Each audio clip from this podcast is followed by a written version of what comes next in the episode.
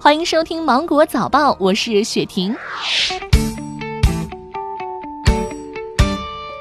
昨天，全国工业和信息化工作会议召开，会议提出，力争二零二零年底实现全国所有地级市覆盖五 G 网络，优化提升网络供给质量，深化电信普遍服务，重点支持边疆和偏远地区网络深度覆盖，继续做好网络提速降费，在扶贫助残领域实施精准降费。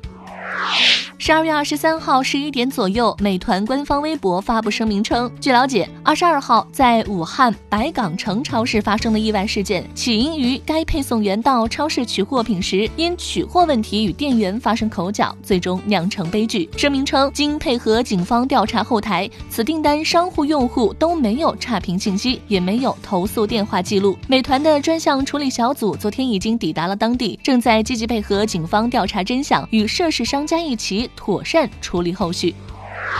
近日，成都一二十一岁男生称心口闷痛，医生通过心电图反复几次检查，确定他患上了急性心梗，重要血管已闭塞。医生从他体内抽吸出了大量血栓。据了解，小伙儿常熬夜打游戏，不爱运动，血脂指标超高，目前已经基本康复。要提醒大家，作息呀要规律，少熬夜，多运动。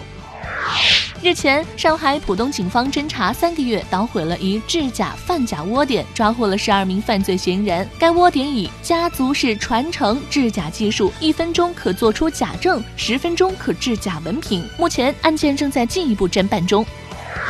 针对媒体报道，电商平台小红书存在刷流量、假评论等黑色产业链，小红书回应称，黑产刷量行为是小红书一直以来严厉打击的对象。小红书方面表示，截止到目前，小红书在二零一九年已经处理了涉及黑产账号一千八百八十一万，作弊笔记四百三十九万篇。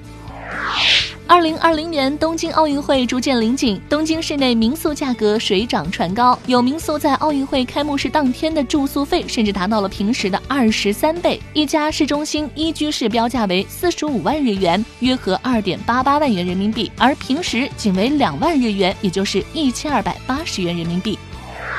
由于全球性氦气供应不足，从十月底开始，日本东京迪士尼乐园开始间歇性暂停销售氦气球。该乐园的宣传部门负责人表示，现在只会销售每天制作的部分。如果氦气用完，一个月可能有很多天都会终止氦气球的贩卖。报道称，一家东京的氦气批发者表示，氦气进货量较之前减少了三到四成。